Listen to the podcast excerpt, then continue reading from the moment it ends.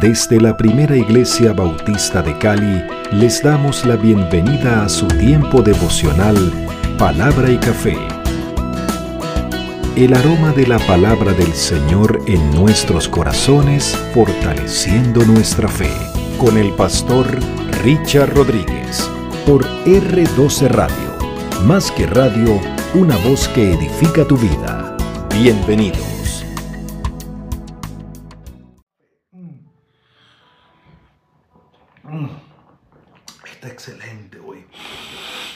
Maravilloso, aunque no esté lloviendo, pero no importa.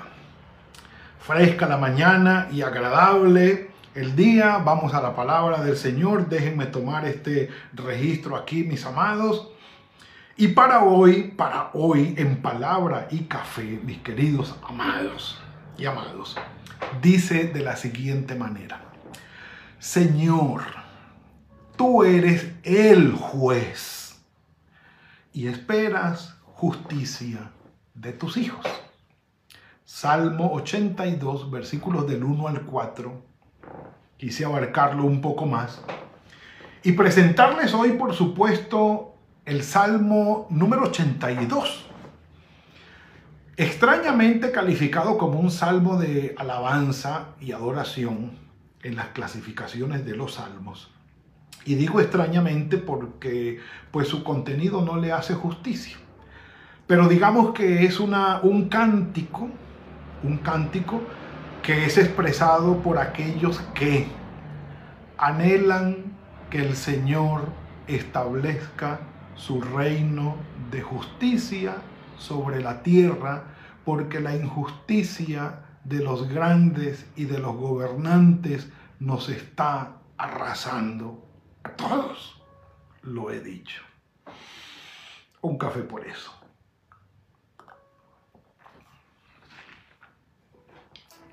Y no estoy hablando del tiempo de ahora, estoy hablando, por supuesto, de los tiempos en los que fue compuesto el Salmo, o por lo menos compilado el libro de los Salmos. Por lo menos compilado el libro de los Salmos. Bueno, hablando más en detalle del Salmo, el Salmo es calificado como una dramatización poética cuyo tema es el gobierno de Dios por encima de todos los gobernantes de la tierra.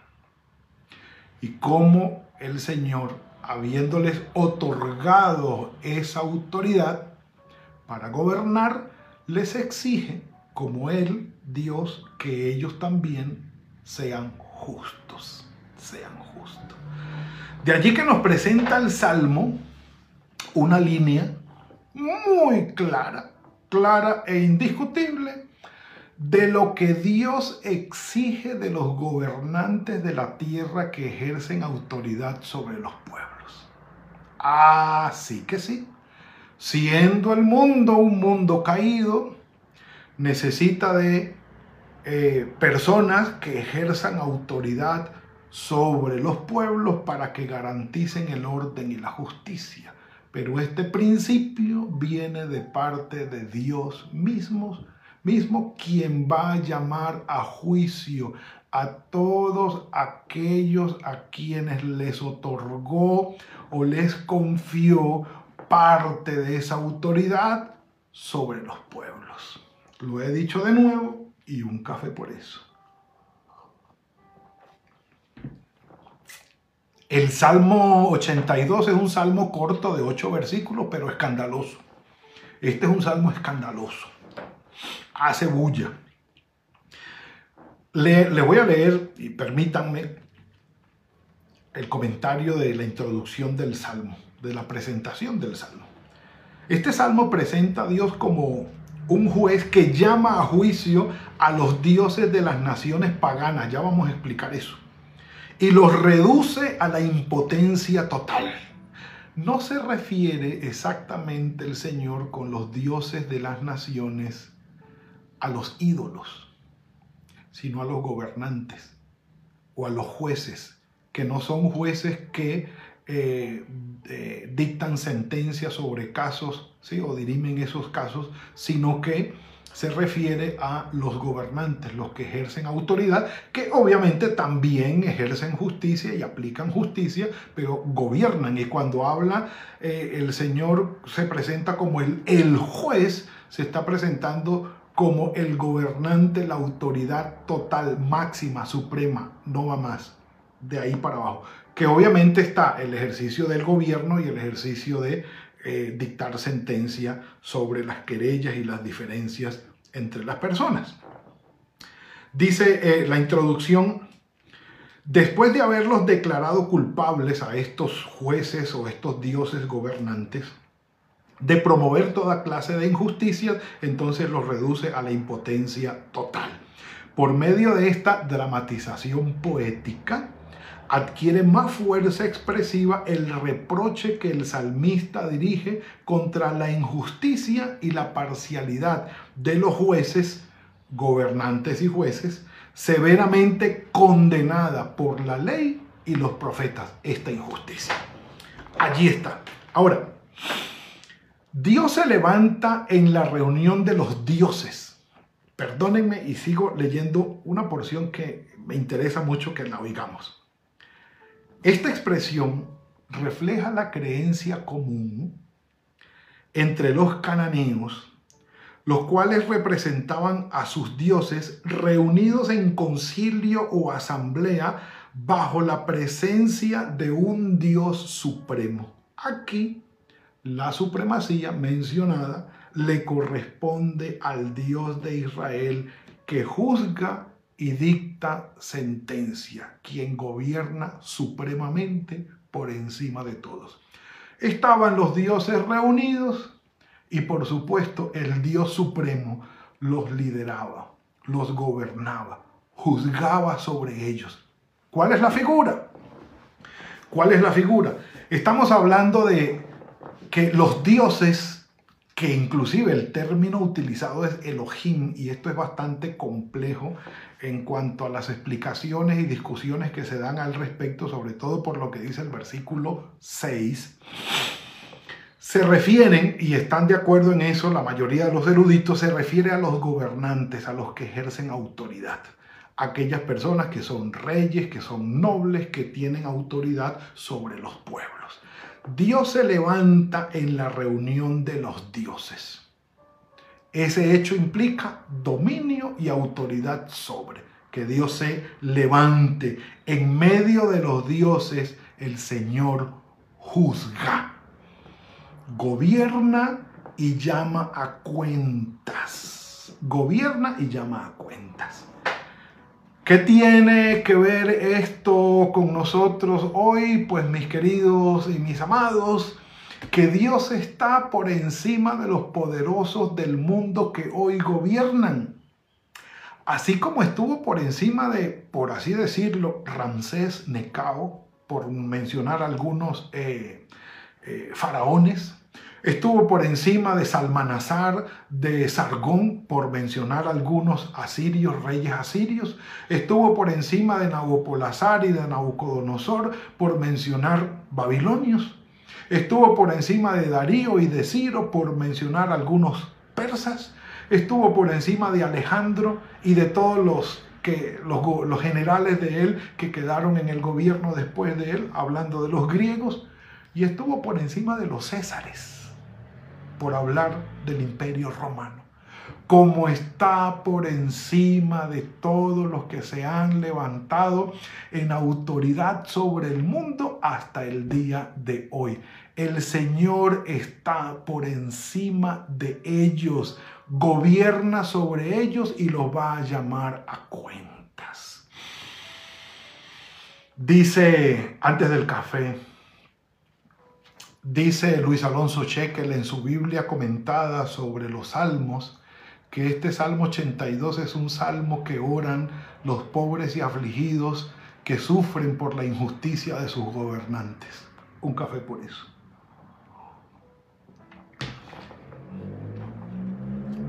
Pregunta, versículo 2. ¿Hasta cuándo juzgaréis injustamente y haréis acepción de personas con los impíos?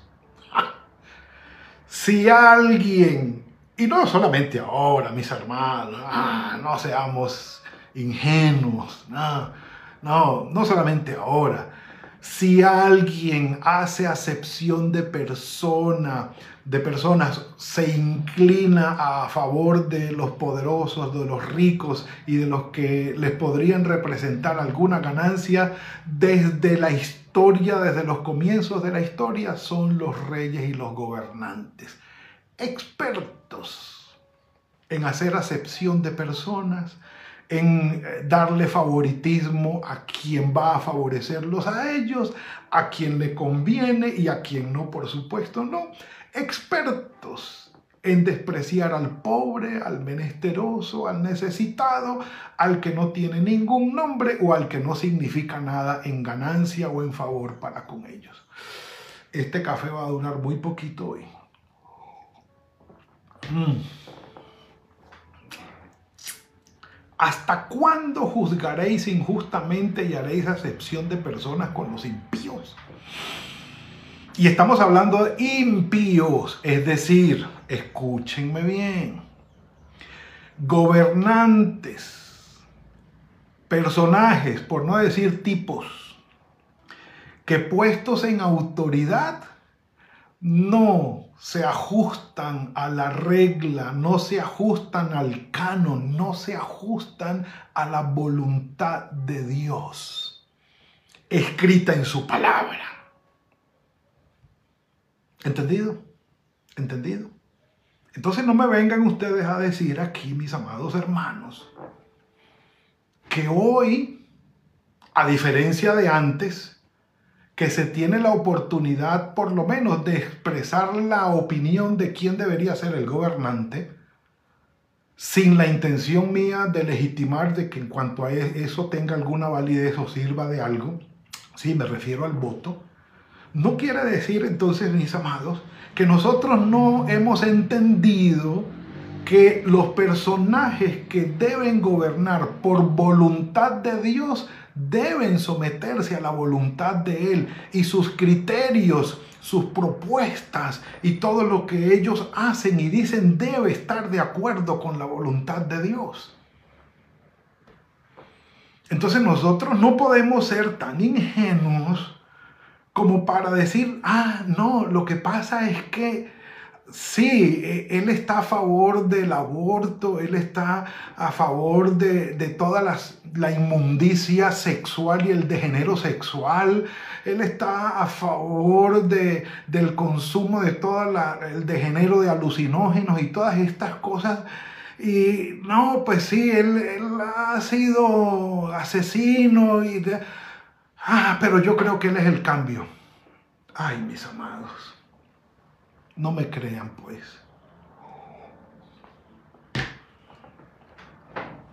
Ahí está. Ahí está. El Señor exige que los gobernantes se amolden, se acoplen, estén al canon, a la regla, al punto de su voluntad. Si no, son desechados, como lo dice en el versículo 7. Dice, defended al débil y al huérfano, o defiendan al débil y al huérfano, hagan justicia al afligido y al menesteroso, libren al afligido y al necesitado, librenlo de manos del impío, por favor. Eso es lo que yo les pido a ustedes como gobernantes que hagan.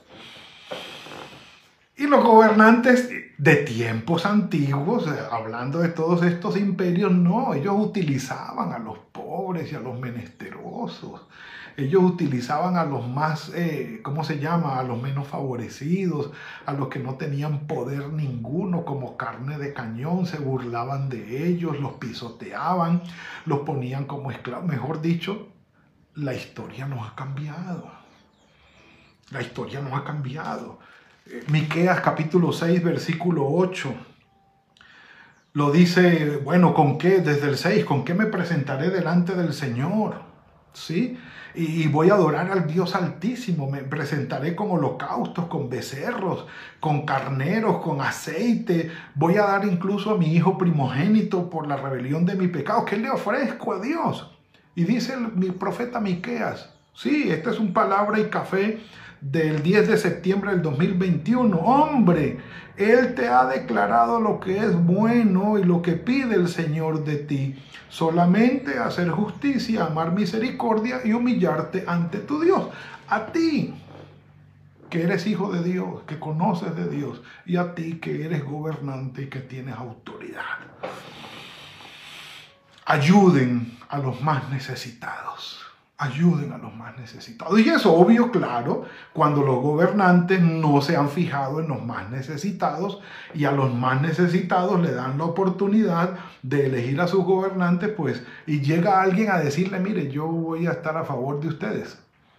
Pues obvio, van a querer que esa persona gobierne, pero, ojo, mis amados, los gobernantes deben estar medidos y deben ser discernidos por la palabra del Señor.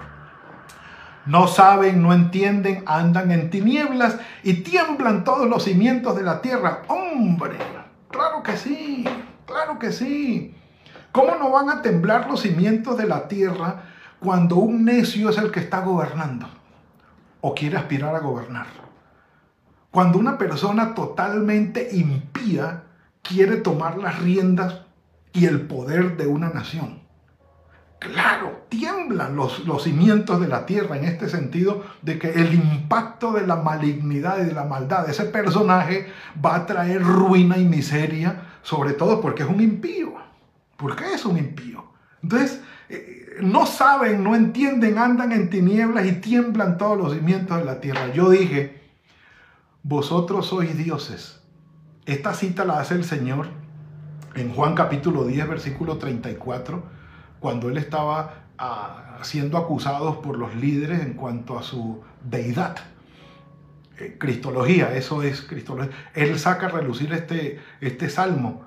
Eh, no dicen las escrituras que yo les dije, ustedes son dioses. Entonces, ¿cuál es el lío? Sí, hay una divinidad en el ser humano por ser creado por Dios, por Dios darle el espíritu, por tener la capacidad de comunicarse con Él. Pero esta parte de este Elohim es que de parte de Dios ha sido designada la autoridad para gobernar, la autoridad para sojuzgar la tierra, para administrarla, para ejercer autoridad sobre ella.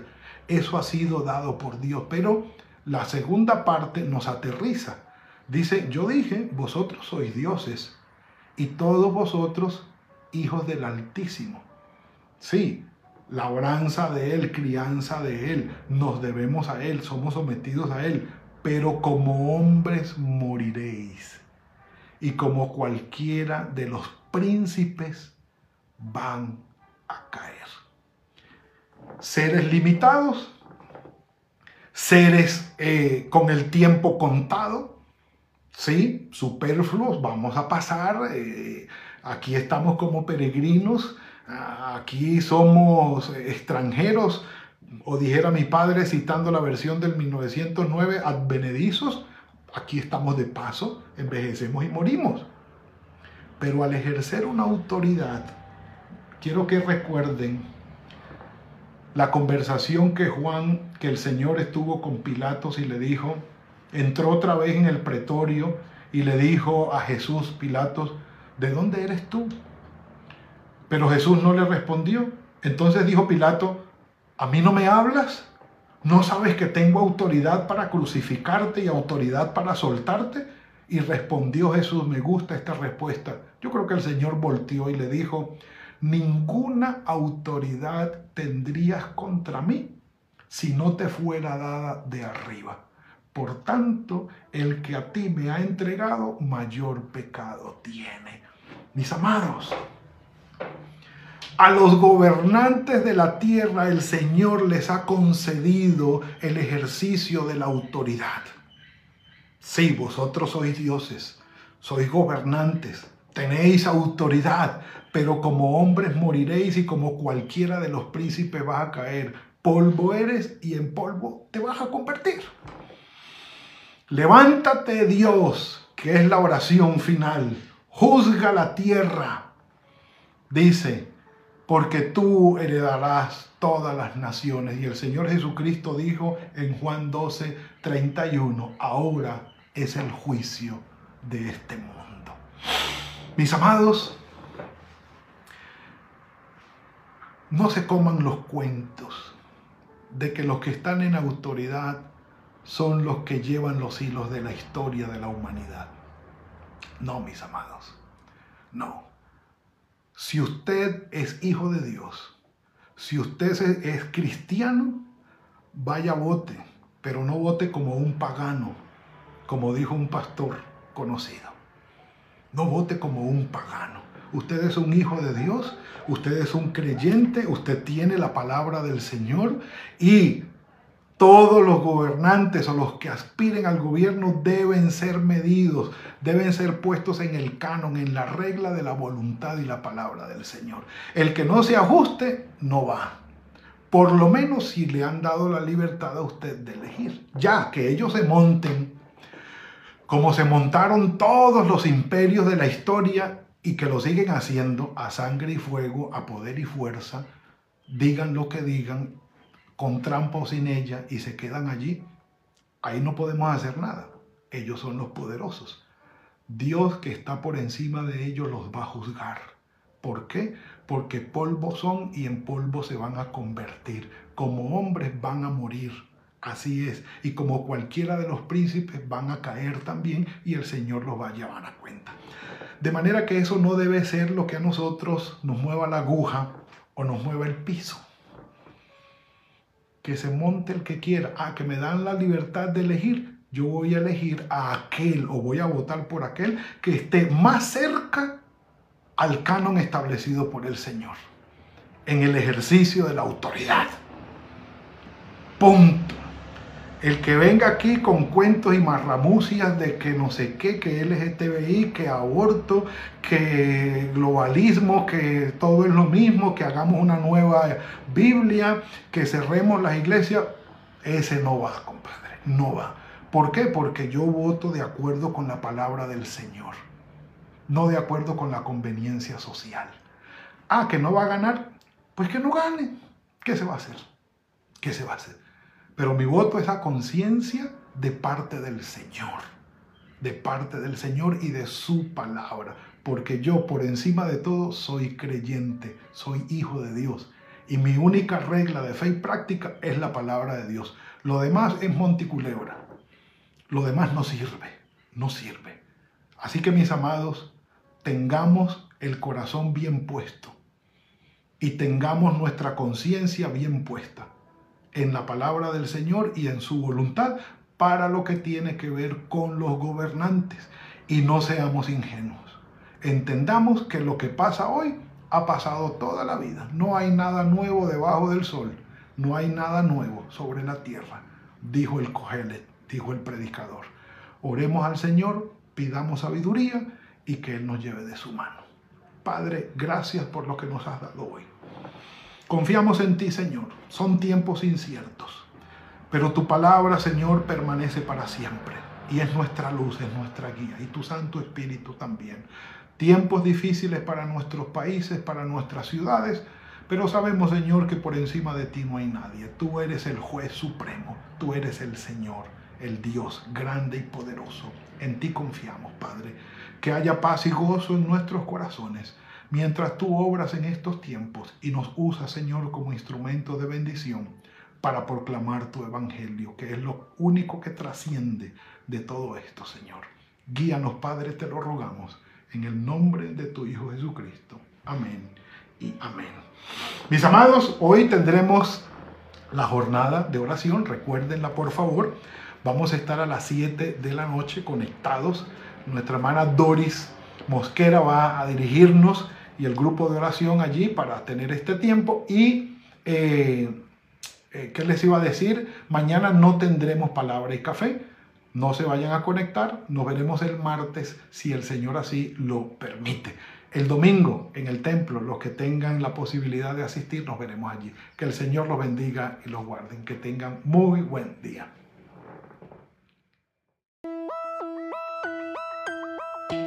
Gracias por compartir con nosotros este espacio de palabra y café. Hasta una próxima oportunidad por R12 Radio. Más que radio, una voz que edifica tu vida. Que Dios les bendiga.